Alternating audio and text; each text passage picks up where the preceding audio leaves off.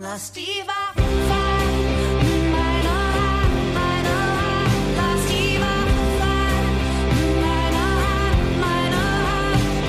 Willkommen im Salon Holofernes. Ich bin eure Gastgeberin Judith Holofernes und in meinem Salon spreche ich mit möglichst unterschiedlichen Künstlern über das Kunstmachen. Heute spreche ich mit Sternekoch Tim Raue über die Kunst des Kochens. Damit man das Gespräch heute besser versteht, ohne vorher 40 Minuten lang im weltweiten Internet Tim Raue googeln zu müssen, ein bisschen Hintergrund. Tim Raue ist aufgewachsen in Kreuzberg, damals noch ein weitaus weniger kuscheliger Stadtteil als heute.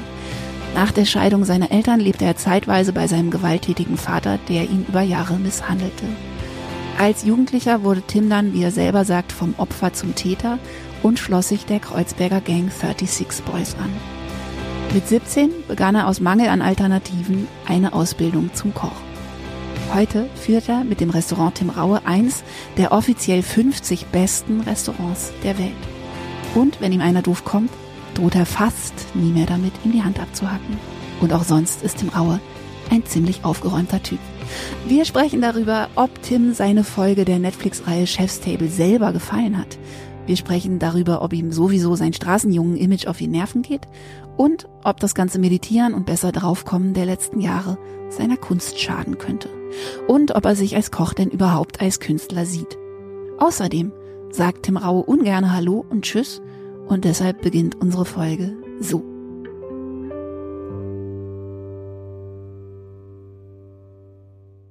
Also für mich klingst du gut, wenn du, Ja? wenn du selber das- merkst, dass es irgendwie, Ich bin relativ Poppt. schnell zufriedenzustellen, weil ich das irgendwie alles immer nicht so ernst nehme. ja, In dem Moment, wo ich, in, in dem Moment, wo ich nichts auf den Teller legen muss, ist alles andere für mich so geht. Ich, Cool. Ich, das einzige, wo ich eine große, große Herausforderung habe, das habe ich jetzt äh, zu meinem Thema des nächsten Jahres gemacht, 2020 ist, ich bin so unmittelbar betroffen von Situationen. Das heißt, wenn ich, wenn ich den Check-in-Schalter sehe, ja, dann will ich direkt dahin. Dann, Ah, okay. dann geht irgendwie nicht mehr, ach guck mal da, wollen wir da nochmal nach Zeitungen gucken oder so, sondern so, hier, Check-in da.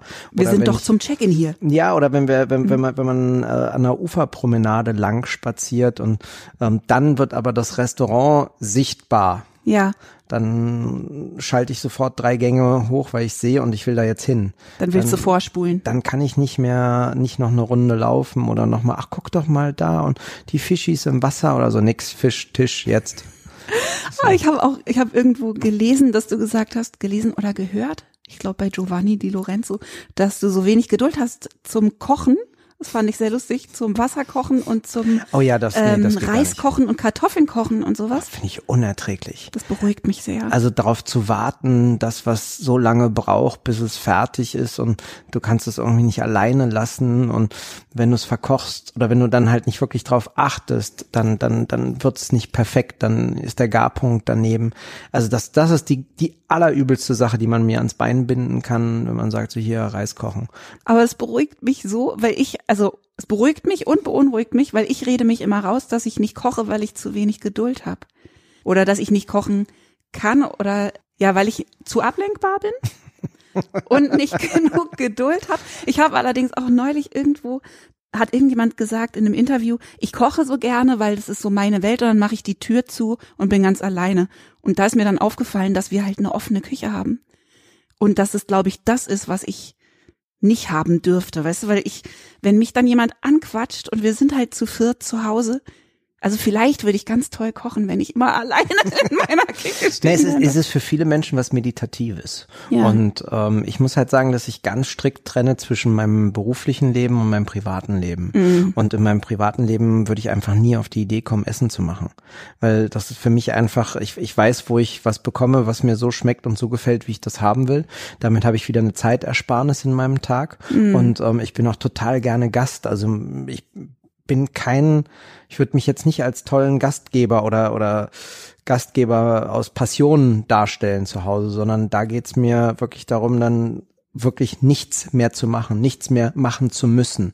Und du kannst es abschalten, also den Perfektionismus, den du mit deinen eigenen Sachen hast, Absolut. beim Essen. Sofort. Also würden deine Freunde sich trauen, dich zu bekochen?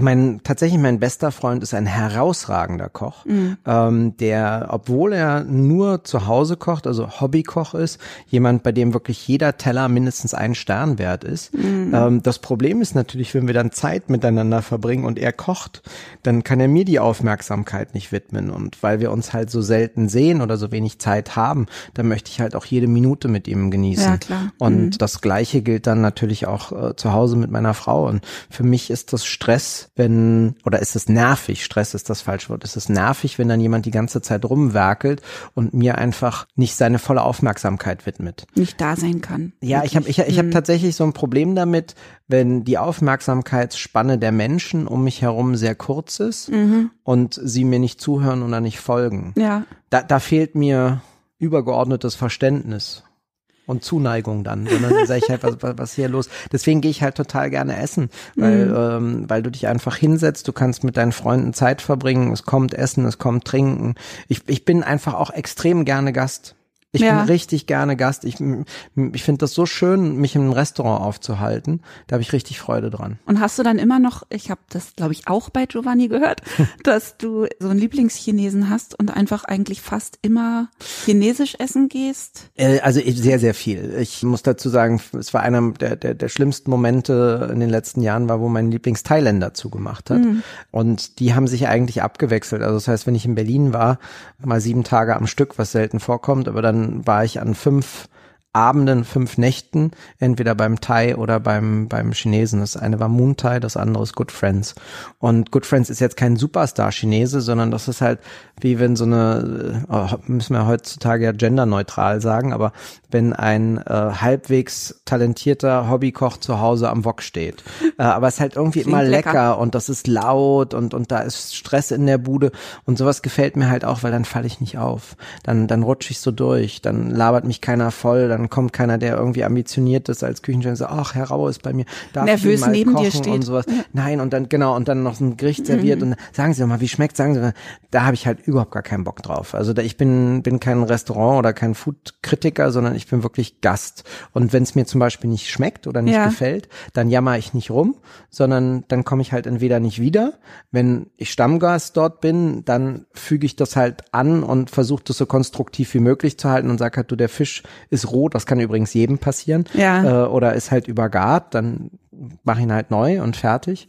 Und wenn ich meine, dass die, die Kreation für mich nicht stimmig ist, dann halte ich echt meine Klappe. Also ich mache da nicht den Klugscheißer und sage, mach da noch ein bisschen Zitrone drauf und noch drei Kapern mehr, dann ist es besser. äh, das, das ist völliger Bullshit, sondern dann bestelle ich es einfach nicht mehr. Aber ich finde das total interessant, weil ich glaube, dass viele Künstler das haben, dass sie mit sich selbst so perfektionistisch sind, oder? Und so einen wahnsinnig hohen Anspruch haben an das, was sie selber machen. Und es aber bei den meisten Leuten so ist, dass sie das ganz gut abschalten können oder ablegen können und irgendwie sagen, na, das betrifft nicht.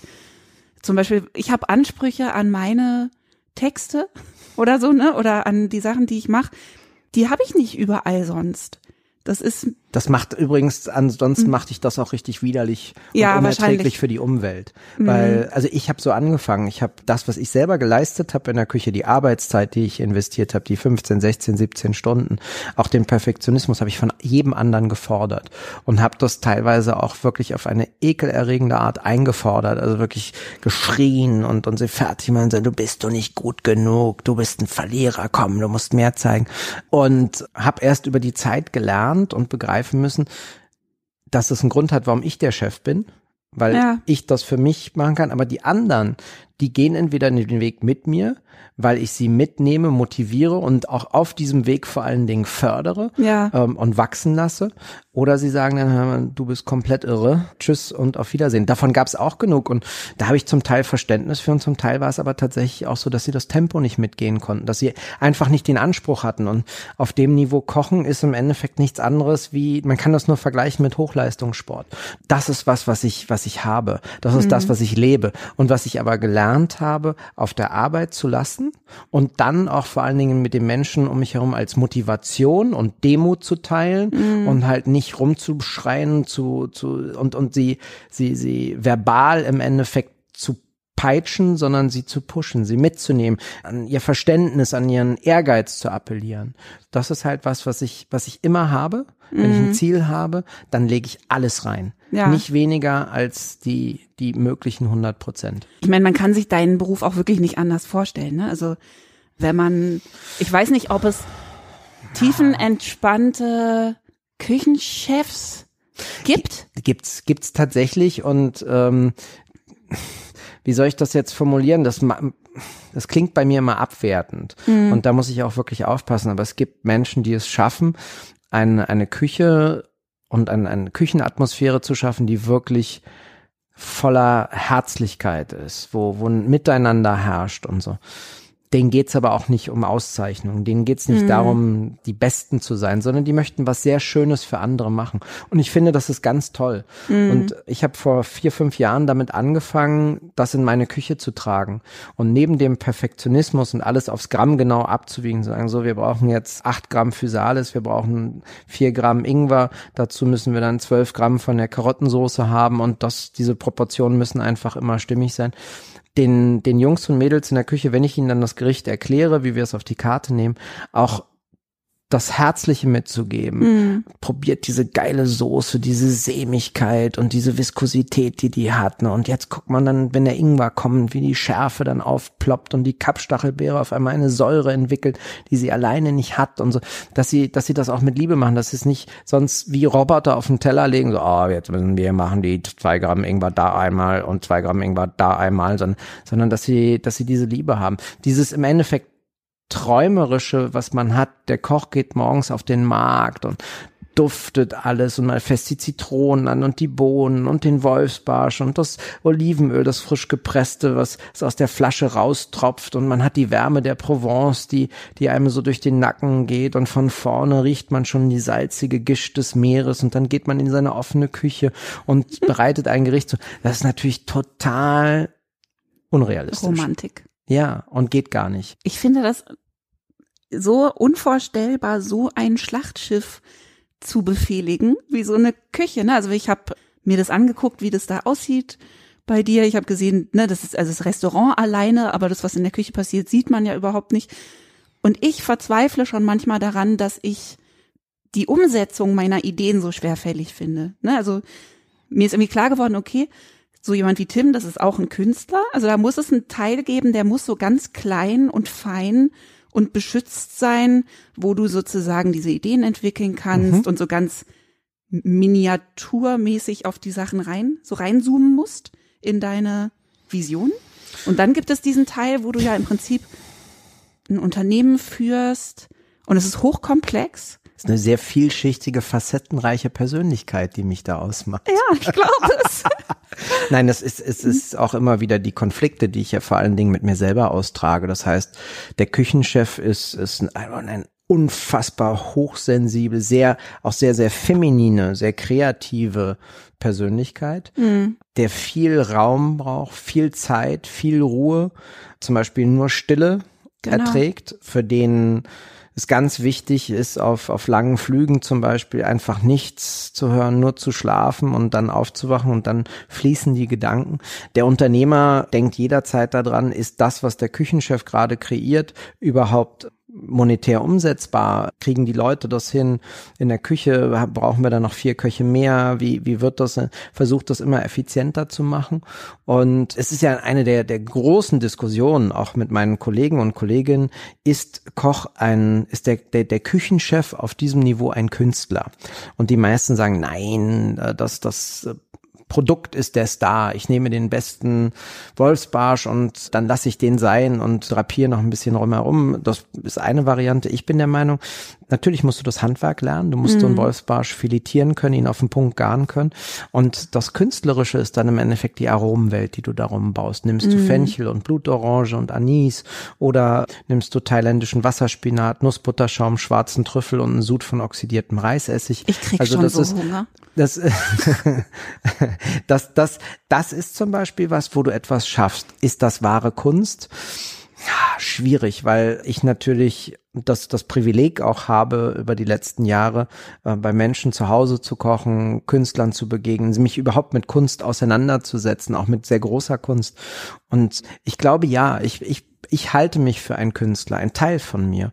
Und das ist derjenige, der den Menschen mit jedem Teller im Endeffekt auch die Möglichkeit geben möchte, in der Zeit, in der sie diesen Teller oder diese Schale essen, also das, was drauf ist, dass sie sich von ihrer normalen Welt entfernen können, dass sie nicht mehr daran denken, ich habe jetzt zwei Kinder zu Hause, ich muss morgen den Wagen in die Werkstatt bringen, sondern dass für diese fünf, sechs Minuten sie in ihre eigene Welt eintauchen und, und all ihre, ihre Sensorik und ihre Haptik angesprochen wird, dass sie sich gehen lassen können, dass das so ist, als würde man auf einer Wolke mitreisen und man fällt dann langsam raus und dann kommt die nächste Wolke, ergo der nächste Teller und nimmt dich mit. Und ich glaube nicht, dass das ein Handwerker tatsächlich so kreieren kann, dass du auf diesem, auf diesem kulinarischen, auf dieser kulinarischen Reise unterwegs bist. Also ich kann ja mal erzählen, wie ich auf dich gekommen bin. Und tatsächlich ist es sogar die Her- Herleitungsgeschichte dieses Podcasts. Also ich liebe Dokus und ich liebe immer schon Dokus auch über Kunstformen, von denen ich nichts verstehe. Ne, über Künstler, die ich nicht kenne. Weil mich das fasziniert, wie die Sachen verwandt sind mit dem, was ich mache, wahrscheinlich. So. Und ich habe Chef's Table gesehen. Und ich verstehe wirklich nichts vom Kochen. Es wäre schön, wenn es anders wäre. Pola kocht gut und viel. Und ich habe früher, ich habe mit Anfang 20 habe ich mal sehr experimentell angefangen zu kochen für mich, aber ich kann nicht für eine Familie kochen. Ich lebe von Tiefkühlessen und mein Mann hält mich am Leben. So. Yippie-yay. Ja. Und ich habe Chef's Table gesehen und hatte nicht nach einer Folge, sondern nach fünf Folgen plötzlich das Gefühl, ah, das sind auch Künstler, die zum Teil sogar ganz ähnliche Biografien haben, die dazu führen, dass sie in die Kunst gehen. Also ich fand es teilweise sehr, sehr verwandt mit dem, was ich von mir oder von befreundeten Musikern kenne. Und hatte das Gefühl, die Bedingungen sind ganz ähnlich, die Sorgen sind ganz ähnlich. Und tatsächlich ist da die Idee geboren, dass ich einen Podcast machen will, wo ich mit ganz unterschiedlichen Künstlern spreche und guck, ob das stimmt. Ne? Wie ähnlich sich das so ist. Und nachdem wir das gesehen hatten, sind wir zu dir ins Restaurant. Und ich kann nur sagen, ich finde, es ist Kunst. Also ich finde, man, wenn man das isst, ist das, als würde man teilhaben an einem Kunstwerk.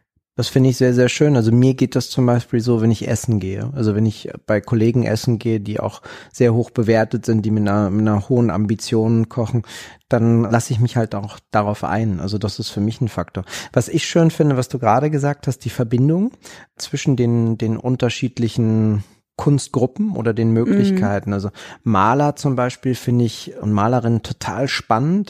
Meine, meine Lieblingskünstlerin ist Elizabeth Payton. Ähm, ist eine ganz kleine, schmale Frau, die ganz zarte Porträts zeichnet mit, wie ich finde, ganz wenig Aufwand, eine Feinheit generiert, die unfassbar ist. Die meisten Bilder von ihr sind für mich wirklich diese Wolken, die ich auch kulinarisch kreieren möchte. Und das, was ich zum Beispiel mit der Musik bis jetzt als, als größten, als größte Schnittmenge habe, ist diese Vorstellung, die ich auch habe, ein neues Album zu produzieren, neue Songs zu produzieren, dass dieser Druck immer größer wird, umso erfolgreicher du wirst, weil du wirst an dem gemessen, was du bis dato an Output hattest und die Leute haben unfassbar große Erwartungen an dich bei mir, ich weiß, kann jetzt nur von mir sprechen, ich habe noch viel, viel, viel, viel größere Erwartungen an mich. Ich verwerfe. Das schützt dich vielleicht. Ja, das weiß ich nicht, ob es mich schützt. Also es setzt mich gewaltig unter Druck, weil im Endeffekt die Massen dastehen und schreien und sagen, wir wollen was Neues, wir wollen was Neues. Dann ist es bei uns auch nochmal so, es gibt einen riesen Unterschied zwischen dem, was Gäste wollen und was Restaurantkritiker wollen. Gäste wollen eigentlich zwar hin und wieder was Neues, kommen aber deswegen wieder, weil es bei uns Gerichte gibt, die sie für so großartig halten, dass sie wieder essen wollen. Kritiker wollen ständig die nächste Sau durchs Dorf treiben und vergessen aber dabei, dass es darum nicht nur geht. Und die die Balance aus beiden zu zu finden ist halt schwer. Und ich habe einfach jetzt auch Jahre gehabt, in denen ich gemerkt habe, dass es mir schwer gefallen ist, neue Sachen zu kreieren, die mindestens so gut waren wie die, die wir schon auf der Karte haben. Und ich habe mich dann geweigert, das, das zu tauschen und habe dann auch schon durchaus hin und wieder so Kritik gehört, dass es also, na, da kann, kann mal wieder was Neues kommen. Und das finde ich ist eine schwierige Erwartungshaltung. Und da muss ich dann noch anknüpfen mit Chef's Table. Ich glaube, das ist jetzt vor drei Jahren online gegangen. Und ähm, Magst du denn deine Folge? Ah, das ist noch ein ganz anderes Thema. und wir haben bis heute halt, ich würde sagen, fast ein Drittel der Gäste, aber ein Viertel auf jeden Fall, kommen, weil sie Netflix gesehen haben. Und die haben die Gerichte da drin gesehen, also die, die abgefilmt, und die wollen das essen. Die möchte man dann aber auch wirklich haben. Definitiv. Und Ja. das ist denen scheißegal, dass ich sage, ich habe mit dem Kaiser gar nicht, na, wir wollen den, der da drin steht. Ah, das ist halt so eine Krux. Man kann, man kann Fernsehen und Kino genauso wie Artikel über einen nicht beeinflussen. Man kann mit den Menschen sprechen, man, man kann ihnen seine Welt zeigen. Netflix hat, ich glaube, es waren elf, zwölf Tage oder sogar 13 mit uns gedreht. Das ist sehr lang, ne, für Fernsehen. Also das ist echte Ja. Hingabe. Und auch von früh morgens bis spät abends. Ich musste vorher unterschreiben, dass selbst die Sachen, die ich sonst nie gemacht habe, also jemanden zu mir nach Hause zu lassen, dass ich Ja. das zulasse, also dass ich alle Türen sozusagen aufmache. Die haben ganz, ganz viele Menschen interviewt. Marie, meine, mein, ich bin ihr Ex-Mann und sie ist immer noch meine Geschäftspartnerin. Wir sind seit über zwei Jahrzehnten im Endeffekt im, im Business und auch privat zusammen gewesen.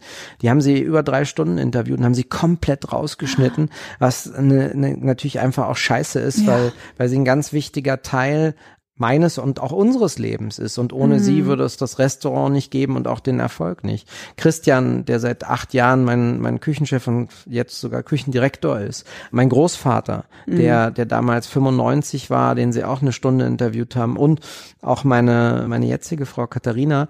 All das haben sie rausgeschnitten und haben aus mir so ein, wie ich finde, so ein Ego-Shooter gemacht. So ein, so ein, so jemand, der, der wirklich nur Erfolg, nur existenziell ehrgeizig, jeden Tag darum kämpft, alles zu machen. Und das ist halt natürlich das Bild, was sie, was sie hatten, woraufhin sie übrigens auch zugearbeitet haben in Klar. den Interviews. Das ist natürlich auch eine Geschichte, die die Amerikaner Lieben. besonders mögen. Also Ja, der kleine Gang, Wahnsinn. der kleine Kreuzberger Gangster, der, ne?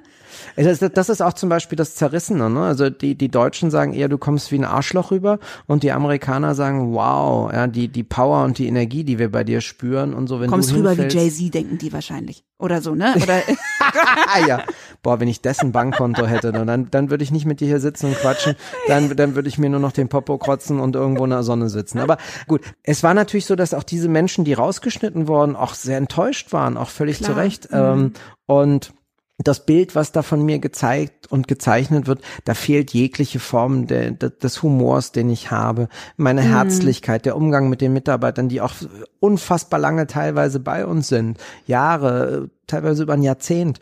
Und das wirkt alles so, als würde nur ich existieren und das wäre meine Welt. Und ich habe ja mal gesagt, ich bin der totale Egozentriker und da stehe ich auch zu. Ich habe mir ein Universum gebaut, in dem ich auch beschützt bin vor, vor vielen Dingen, die kommen. Die Leute wollen ständig was von dir. Koch mal hier für umsonst. Da, hier bei dem Golfturnier, kannst du mal ein paar Häppchen machen. Da kommst du zu dem Charity-Event, da fliegen wir dich hier ein und da machst du mal den Winke-Winke. Was, Geld dafür? Nein.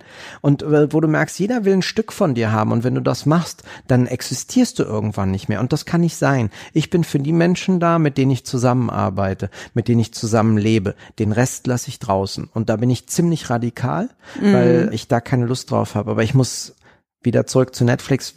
Ich muss Netflix einfach unglaublich dankbar sein. Was das fürs Restaurant bedeutet hat. ich würde das nehme ich nochmal dazu sagen, also wahrscheinlich, weil ich auch weiß, wie sowas entsteht, ne? wie solche Dokus entstehen und schon selber in sowas ne, irgendwie mich gesehen habe. Ich habe es nicht, ich habe es nicht ganz so gesehen. Also ich habe das Gefühl gehabt, okay, das ist bestimmt eine Doku, mit der man auch als Subjekt unglücklich sein kann. Ich habe aber gleichzeitig das Gefühl gehabt, dass diese Wärme und auch Verbindlichkeit gegenüber den Leuten, mit denen du arbeitest, zum Beispiel total stark rauskommt. Ja? Ja, also ich hatte das Gefühl, das sieht man total. Ich glaube, wir haben 200 Hassmails gekriegt. Ja, echt, wie fürchterlich. So schlimm finde ich es jetzt auch nicht, weil ich war früher wirklich viel, viel schlimmer. Ich habe es mir dann natürlich angeguckt, habe nochmal reflektiert, wie ist dein Umgangston, kannst du irgendwie netter sein. Katharina, jetzt meine zweite Frau, hat zum Beispiel irgendwann zu mir gesagt, du sag mal, wenn du telefonierst, warum sagst du denn nicht Hallo und auf Wiedersehen? Und ähm, ich hab, mir ist das nicht bewusst. Ich sag auch nie, wenn ich irgendwo in einen Laden komme, ich bin kein Freund des Händeschüttelns, habe ich echt überhaupt gar keinen Bock drauf. Ich sag nie Hallo und auf Wiedersehen. Ich versuche immer im Endeffekt da zu sein. Ich versuche ihnen immer das Gefühl zu geben, wenn ihr mich braucht, bin ich da. Anrufen, Skypen, was es auch immer gibt. Aber ich finde so dieses, dieses abschließende so, hallo, ich bin hier, Ja. jetzt muss ich da sein und ihr müsst das machen, was ich, und ich bin weg, jetzt könnt ihr wieder machen, was ihr wollt. Das haut für mich von der Philosophie her einfach nicht hin, wie ich meine Läden führe. Ja. Und da sind wir bei meinem Thema Effizienz. Ich bin halt durch und durch Preuße. Ich versuche alles so zu timen, dass ich das auch schaffe und, und dann auch mittlerweile nach, nach Hause gehen kann. Also ich versuche meine Tage auf, auf 14 Stunden zu begrenzen. Klappt nicht immer, aber immer mehr und immer besser. 14 Stunden, an denen du auch erst abends anfängst zu essen. Selber, stimmt das? Dass du sozusagen tagsüber eigentlich nichts isst und dann erst auf Hunger. der Arbeit? Ich habe keinen Hunger. Ich, also ich habe nie Hunger. Ich kann, das ist auch abends kein Hunger. Das ist abends Belohnung. Lebenserhaltung. Ja, na, wenn, also dann hätte ich ja noch ein bisschen. Nee, es ist, ich, das geht mir ganz selten so. Ich, ich esse eigentlich nur gerne und trinke gerne, wenn ich mit Menschen zusammen bin, die ich gerne hab. Für mich selber, ich, ich nehme mich selber halt leider viel zu, zu wenig wahr und auch ernst. Das weiß ich, weil ich mache regelmäßig Coaching und, und, und spreche mit Therapeuten, weil ich mich natürlich verbessern möchte als Mensch, als Chef. Das ähm, finde ich für total spannend. Das finde ich Ja. total spannend, weil ich hatte das Gefühl, das hört man. Ne? Ich habe jetzt viele Interviews mit dir angeguckt und gehört und so. Und man merkt, dass du viel an dir arbeitest, ne? Oder viel an dir gearbeitet hast und wahrscheinlich Muss ich auch. in alle Richtungen so, ne? In die Richtung, wie wird man eben, wie, wie führt man, wie hält man ein gutes Business am Laufen, aber auch eben, wie komme ich heil hier durch, wie mache ich mich nicht völlig fertig, wie bin ich nett zu meinem Körper, während ich all Ja, da habe ich, da, mache? da, da hab ich noch einiges an Nachholbedürfnis, aber ich muss auf der anderen Seite sagen, ich bin jetzt mit 45 gerade, ernähre ich mich so gut und bin so fit wie wahrscheinlich das letzte Mal mit, äh, wo ich die Ausbildung begonnen habe mit 17, Mhm. ähm, wo ich wirklich noch Sport getrieben habe und ich finde das ganz wichtig. Ich finde auch ganz wichtig, drüber zu sprechen, weil ich das Gefühl habe, dass es in unserer Gesellschaft, vor allen Dingen in der deutschen Gesellschaft, immer noch so ein bisschen so ist, oh, du hast Probleme. Ähm, wenn du Probleme hast, na, dann wird das hier wohl nichts mehr. Während die, die amerikanische Idee immer ist, optimiere dich, verbessere dich. Und ich bin halt von, vom, vom Mindset, also von meiner Grundausrichtung, immer darauf gepolt, optimieren, besser werden, vor allen Dingen auch besser, wie gesagt, für, für das, für mein Umfeld zu werden. Und da ich ja selber ein gebranntes Kind oder ein verprügeltes Kind bin, ist es halt umso, so beschissener, dass ich dann vom Opfer zum Täter geworden bin, auch zum verbalen Täter und in der Küche wirklich gewütet habe und beleidigt habe, wo ich hätte halt anstatt zu sagen, du kleiner, mieser, dreckiger Wichser, wenn, wenn du mir sowas nochmal nach vorne gibst, dann hack ich dir die Hand ab, zu sagen, bitte dran, ein Spritzer Limettensaft, bevor du es nach vorne gibst.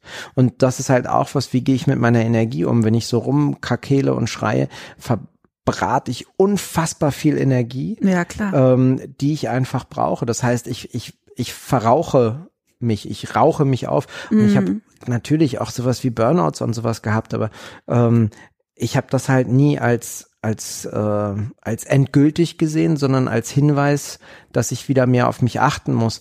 Es ist natürlich deutlich besser, wenn diese Ausschläge nach oben zum, äh, wobei ich das nicht bin. Also ich bin nie himmelhoch jauchzend, sondern eher dann wirklich am Boden, weil ich nicht mehr kann. Ähm, dann wieder in langsamen Schritten hochgehen und immer so, dass es ja keiner merkt, ja keiner mitkriegt, dass da, dass da Schwächen sind, aber trotzdem dann natürlich im Austausch mit dem engsten Kreis, den ich habe, dann auch zu sagen, ich kann jetzt nicht mehr.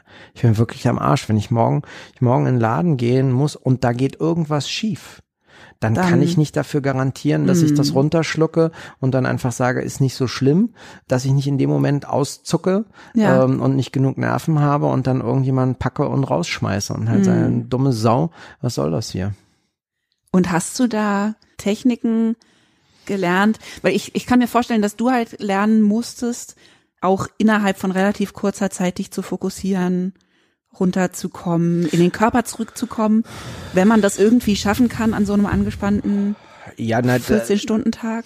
Naja, das geht. Also die, das, was, was mich halt überfordert hat, war am Anfang, ich bin mit 23 Küchenchef geworden, es war viel zu jung, diese Last der Verantwortung. Ein Laden muss laufen. Der erste zum Beispiel war nach einem halben Jahr dicht, also der ist leider nicht gelaufen. Ich führe natürlich heute ein unfassbar privilegiertes Leben. Also das muss man auch ganz klar sagen. Ich habe Möglichkeiten und das haben sich auch für mich Möglichkeiten aufgetan, von denen ich als kleiner Junge schon gar nicht, aber auch als junger Küchenchef noch nicht mal geträumt habe, also noch Ja. nicht mal geträumt habe.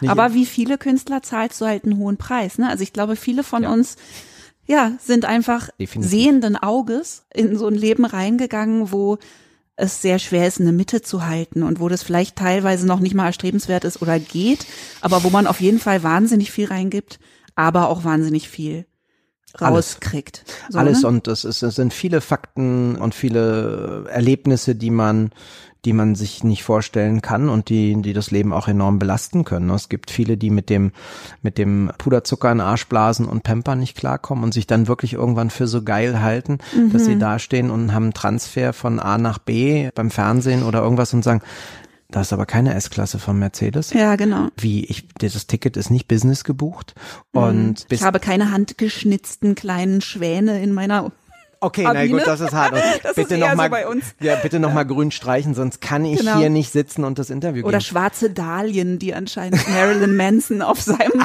bei Festivals in seiner Kabine haben will. Wobei ich glaube, dass das Pranks sind. Also ich glaube, ganz viele von den Leuten, es sind fiese Pranks, aber ich glaube, teilweise ist es auch wirklich nur, um die Leute vorzuführen. Ich habe festgestellt bei Gästen, die ich habe, denen es richtig, richtig gut geht, Mhm. ähm, dass da eine der großen Schwierigkeiten ist, dass eher die Leute drumherum, die Sekretäre und Genau. so, sich dann, ah, der, der will das unbedingt haben, der sitzt nur auf Leinen. Ja. Und, so, und dann kommt er an und das Leinenkissen und ich bin dann durchaus jemand, der dann sagt, und sitzen Sie gut auf Leinen? Wir haben extra die Baumwolle runtergerissen. Er sagt, warum das denn?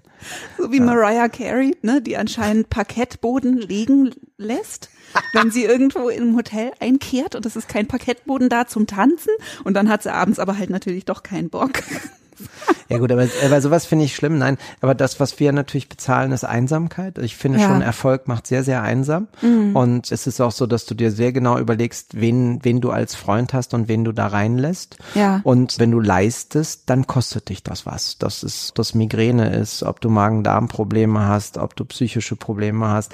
Das Mhm. ist, glaube ich, sowieso der, der, der Künstler ist, ist jemand, der sehr, sehr sensibel ist, der selten zufrieden ist, der immer getrieben ist, nie, nie auch wirklich genießen kann und, und immer unter extremem Druck leidet, dass das, was er macht, nicht gut genug ist. Und ich kann mir auch vorstellen, also ich weiß es, aber mit einem Künstler zu leben ist auch nicht unbedingt so eine Nummer, die, die gut geht. Das ist zum Beispiel was, was mich bei, bei dir interessiert, wie du das mit, mit Pola machst, weil ihr seid ja auch noch in einer Band, ihr seid eine Ja. Familie, ihr seid beide Künstler.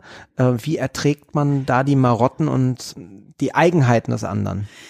Also wir haben immer mal überlegt, warum wir uns das so ausgesucht haben und warum das so gut funktioniert. Ich glaube, alles andere wäre schwieriger. Ja. Also logistisch ist es bei uns unheimlich schwierig, ne? weil wir jetzt auch noch Kinder miteinander haben und wir haben ja die Band auf Eis gelegt, weil wir so nicht mehr arbeiten konnten. Das ging einfach nicht. Also wir haben es fünf Jahre gemacht mit zwei kleinen Kindern im Tourbus und haben uns total runtergewirtschaftet. So, aber auf der emotionalen Ebene, ich kann mir nicht vorstellen, mit jemandem zusammen zu sein, der das nicht versteht und der diese Dringlichkeit auch nicht versteht, ne? Und der nicht versteht, dass ich das machen muss und dass zum Beispiel, also ich finde, man muss immer aufpassen, dass man sich nicht überarbeitet, man muss irgendwie nett zu sich sein und lernen, sanfter zu sein und all diese Sachen. Aber es gibt wenige Leute, die verstehen können, dass mich nichts so unglücklich macht, wie wenn ich Sachen nicht mache. Also, dass es kaum was gibt, was mich so frustriert, wie wenn ich Sachen, die ich machen muss, nicht umsetze. Und da musst du erstmal jemanden finden, der das versteht, dass du eine bestimmte Monomanie auch brauchst, um glücklich zu sein. Und eben nicht irgendwie total entspannt jetzt eine Sache mal fallen lassen kannst. Nee, das Äh, ist ja. unmöglich. Also du meinst jetzt auch irgendwie eine, eine, ein Eine kreative oder so. Idee oder irgendwas, was du unbedingt machen willst. Nee, Irgendwas, gut, was da- dir eingefallen ist. Ja, das geht gar nicht. Also da, da schalte ich auch alles andere weg. Da wird alles andere beiseite gepackt, ob das Gespräche in dem Moment sind oder so. Wenn was runterklackert, ich schreibe das mal sofort auf. Ich schicke mir mal selber E-Mails. Wenn wenn ich was esse und dann gestern zum Beispiel, oh Topinamur, Topinamur, Schaum, Topinamur Sahne, dann breche ich das Gespräch ab und muss das dann runter. Und wenn dann einer zickig ist, dann ist mir das auch egal. Also das ist für mich die, das hat absolute Priorität. Ja, und ich finde, wenn man eine Beziehung haben Mhm. will als Künstler oder sogar eine Familie, dann braucht man schon jemanden, der eben diese spezielle Form von Monogehirn, möchte ich mal sagen, irgendwie versteht und weiß, äh, zu schätzen weiß, amüsant findet, auch nicht zu ernst nimmt. Also es, es muss ja ziemlich Mhm. viel zusammenkommen, damit man mit jemandem zusammen sein kann, der so tickt. Also ich bin froh, meine Frau nimmt mich zum Beispiel überhaupt nicht so richtig ernst.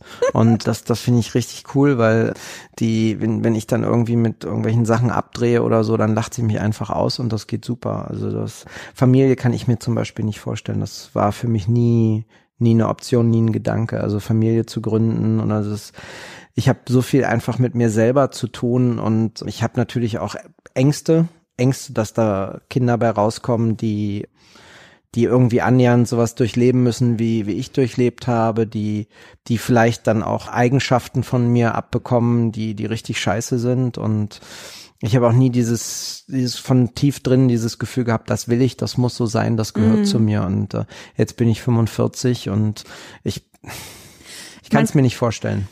Äh, ich finde es auch wichtig, immer mal nach draußen zu schicken, dass es auch wirklich nicht so einfach ist. Ne? Weil ich, seit ich Kinder habe, werde ich immer gefragt, so toll, wie du das alles hinkriegst. Und ich kann mir das gar nicht vorstellen. An ich, deiner Stimme Ja. ist schon klar, dass da, hm, und ich denke immer, was. zu Recht kannst du dir das nicht vorstellen. Es ist beinahe unmöglich. Und ähm, ich möchte da jetzt nicht irgendwelchen jungen Künstlerinnen vor allem das Herz brechen, aber ja, das ist ein reales Problem. Es ist wahnsinnig schwierig. Und bei mir ich, ich bin wahnsinnig froh, dass ich es gemacht habe, aber auch nur, weil es bei mir immer total eindeutig war. Ne? Also anders als du jetzt gerade gesagt hast, ich wollte eigentlich ab 16 aus Versehen schwanger werden. So, ne? Also habe ich Gott sei Dank nicht gemacht, aber das war einfach relativ eindeutig, dass Ja. ich Kinder haben möchte. Und wenn das nur ein ganz kleines bisschen verschoben gewesen wäre oder bei Leuten nur ein kleines bisschen verschoben ist, ich finde, man muss der Realität ins Auge sehen, dass Kinder unglaublich viel Energie binden ne? Und dass man als Künstler aber auch ein starkes Verpflichtungsgefühl seiner Kunst gegenüber hat und das eigentlich auch wie ein Kind ist und dass es dann manchmal eng werden kann. Also man ist, also wenn ich meine Kunst vernachlässige, dann fühle ich mich mindestens also elend, wie wenn ich meine Kinder vernachlässigen würde. Also das ist sehr existenziell Absolut. und sehr nah an einem dran. Ich finde ja auch, dass, also ich drücke mich mit jedem Teller aus. Ich habe auch unterschiedliche Phasen. Es gibt dann Phasen, wo alle Gerichte vor, vor Schärfe und Säure strotzen und dann gibt es ja Phasen, wo, wo alles eher unglaublich harmonisch ist und bei, bei dem einen muss ich mich dann einbremsen und mehr Harmonie herstellen und bei den harmonischen Gängen muss ich dann wieder drauf feuern. Aber es ist für mich zum Beispiel auch, ich, ich definiere mich darüber. Ja. Ich musste, ich habe sehr, sehr lange gebraucht, im Endeffekt bis Mitte 30, Anfang 40, bis ich mich selber losgelöst definieren konnte. Also ich, ich definiere mich heute als Tim, das Ja. ist die Privatperson, Ja. und als Tim Raue. Das versuche ich auch noch, aber ich krieg's auch nur halb hin.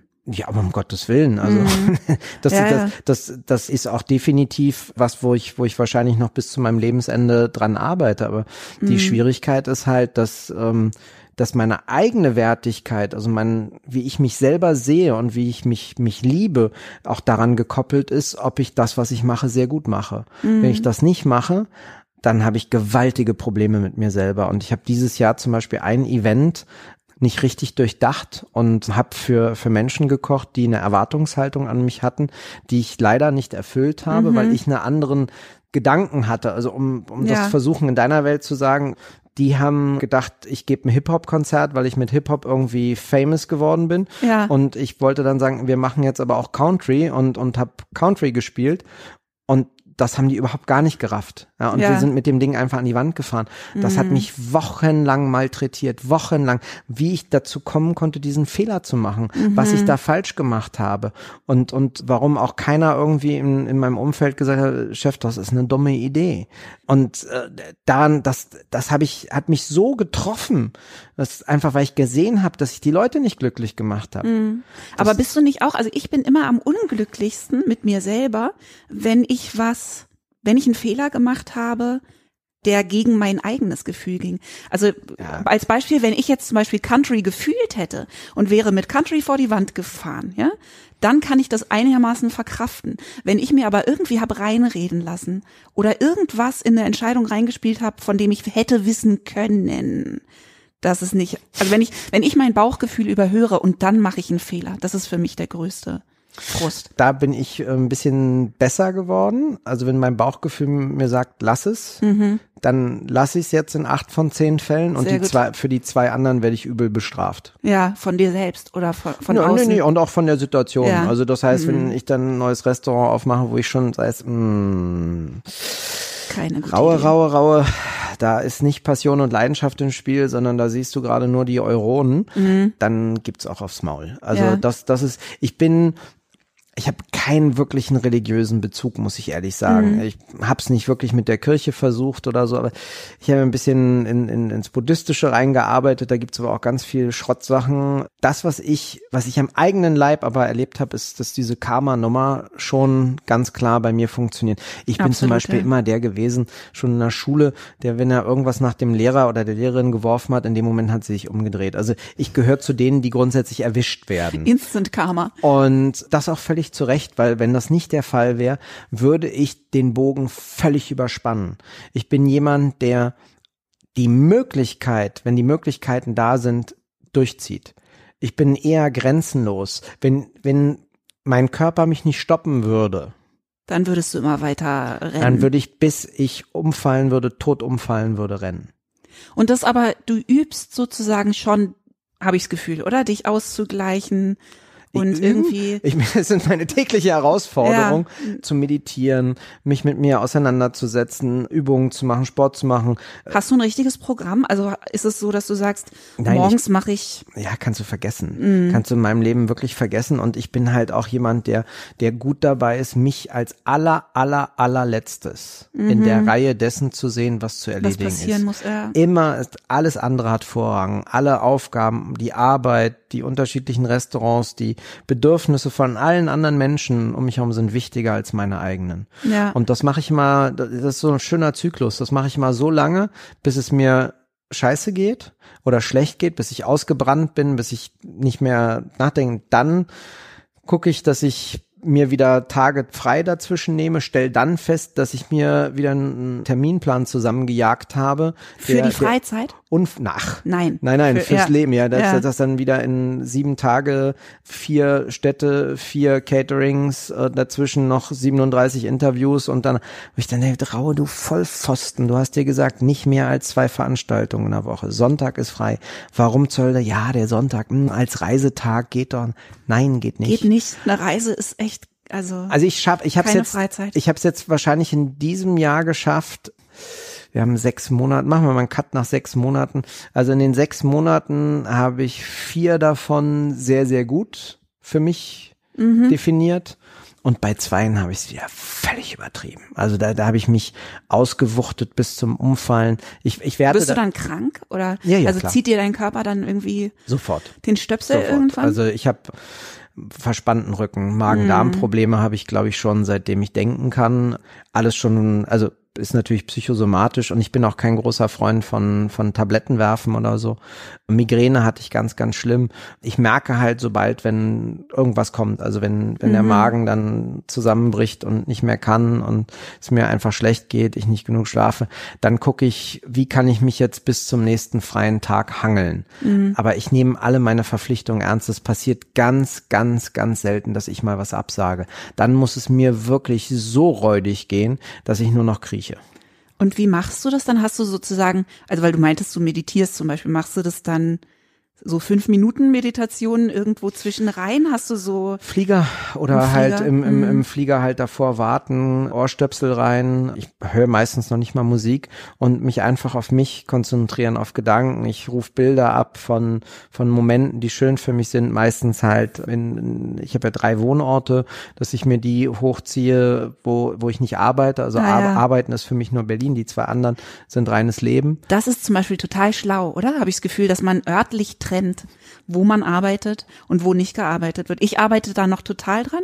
Pola sagt immer, ich bin unglaublich schlecht im Wochenende machen, wobei ich jetzt gerade feststelle, also man muss, glaube ich, auch sich reinfühlen, was man selber braucht. Also ich ahne gerade, dass ich mehr arbeiten muss und dass ich eigentlich frustriert bin. Also arbeiten meine ich jetzt aber Kunst machen. Also Mhm. mehr das machen, was ich als den Kern meines Schaffens quasi betrachte. Und dass zum Beispiel so ein Wochenende in der Familie einfach nicht genau, da, also so gerne ich das mache und so, aber es ist nicht genau das, was ich brauche. Und dann genau hinzugucken, ob zum Beispiel die Vorstellungen, die andere Leute von Entspannung und Freizeit haben, überhaupt deine sind. Also wirklich genau hinzugucken, was ist es denn? Und wenn ich, also ich experimentiere gerade mit Klingt gut. samstags und sonntags wohl kreativ arbeiten, aber halt nicht busy work machen, keine Telefonate machen, nichts, was andere Leute Hm. mit einschließt, nichts, was sozusagen Baustellen aufmacht. Aber in Wirklichkeit kreativ zu sein, ist einfach meine liebste Beschäftigung, ob Freizeit oder nicht. Was bedeutet denn für dich kreativ zu sein? Schreiben zum Beispiel. Ne? Schreiben also, sind Texte schreiben oder schreiben auch Bücher, Aufsätze, poetisches? Ja, im Moment fange ich an, so ein bisschen Longform zu schreiben, also in Richtung irgendwas, was vielleicht irgendwann ein Buch wird. Aber ich merke einfach, ich brauche den Vorgang des Schreibens und eigentlich kann ich sonst was versuchen am Wochenende zu machen. Wenn ich zwei Stunden auch nur ins Café gehe und mit einem Notizbuch schreibe, bin ich besser drauf, als wenn ich den ganzen Tag versucht habe, auf dem Sofa zu sitzen und dann natürlich auch noch in so einem Vierergeflecht, ne, mit zwei Kindern, noch einem Erwachsenen, sich darin überhaupt zu hören und überhaupt zu merken, was wäre denn jetzt meine Freizeit, was ist denn, was brauche ich denn jetzt gerade? Das wäre für mich äh, nicht, nicht machbar. Also ich brauche wirklich Ruhe. Ich brauche auch Zeit für mich. Also das Mhm. Ja. ist zum Beispiel auch was, was ich erkannt habe, dass ich Ich-Zeit brauche. Also Ja. Zeit, wo, wo keiner was von mir will und wo ich sein kann. Mhm. Und dass es genauso wichtig ist für, für die Partnerschaft, die ich habe, dass dann auch sie Zeit hat und für sich lebt. Absolut, und, ja. und ich dann nicht nerve und dann, Mette, wo bist du jetzt? Mhm. Sondern dass, dass da eine Freiheit ist. Ich meine, ich habe halt, und das nutze ich halt doch viel mehr und habe das positiver gedanklich behaftet, die Reiserei dass ich, dass ich das einfach als Möglichkeit sehe, halt nicht erreichbar zu sein, keine E-Mails zu beantworten, nichts zu schreiben, sondern einfach nur den Kopf frei zu haben und auch, auch meine Umwelt wahrzunehmen. Also bei mir zum Beispiel, ich bin jetzt geflogen nach, nach Triest, bin dann auf eins meiner Restaurants auf den Kreuzfahrtschiffen gegangen und bin dann die Adria runtergefahren. Da war ich, glaube ich, als Elfjähriger das letzte Mal. Und das war so unfassbar schön. Es war so schön, dass ich, dass ich Tränen in den Augen hatte, weil ich diese Landschaft so traumhaft fand. Und da habe ich mich einfach wirklich in die, in, in, also auf den Balkon von der Kabine gesetzt und habe mir einfach nur angeguckt, stundenlang, wie wir an der Küste lang gefahren Ja. sind. Und bin dann irgendwie aufgestanden, in die Küche gegangen und natürlich, da gibt's immer Probleme. Und ich habe dann so unfassbar schnell so schöne viele Lösungen. Und das So liebe ich. Die kommen Ja. aus dem, die kommen aus dem Nichtstun. Ja. Also das wollte ich nämlich gerade auch nicht sagen. Ich glaube nicht, dass man mehr arbeiten muss im Sinne von busier sein. Das ist der Tod. Also Busyness ist der Tod. Aber ich glaube, dass es für Künstler interessant ist, sich genau anzugucken, wo passiert die wichtige Arbeit? Ne? Und wo ist der Kern und wo ist die Energie? Und da ganz viel Zeit zu verbringen und dann ganz viel Zeit wirklich mit Stille, Leere, in meinem Fall Natur auch. Also ich, wenn ich drei Tage im Wald war, dann ist es wie zwei Wochen Urlaub. Finde ich spannend. Das ist Mhm. zum Beispiel was, was ich unglaublich schätze. Also immer mehr jetzt im Alter ist Natur. Ja, Für mich ist Wasser ganz wichtig. Mhm. Ich hasse Kälte, also warm ist schon mal deutlich angenehmer. Was mir aber auch echt Freude macht, ist, ist shoppen gehen.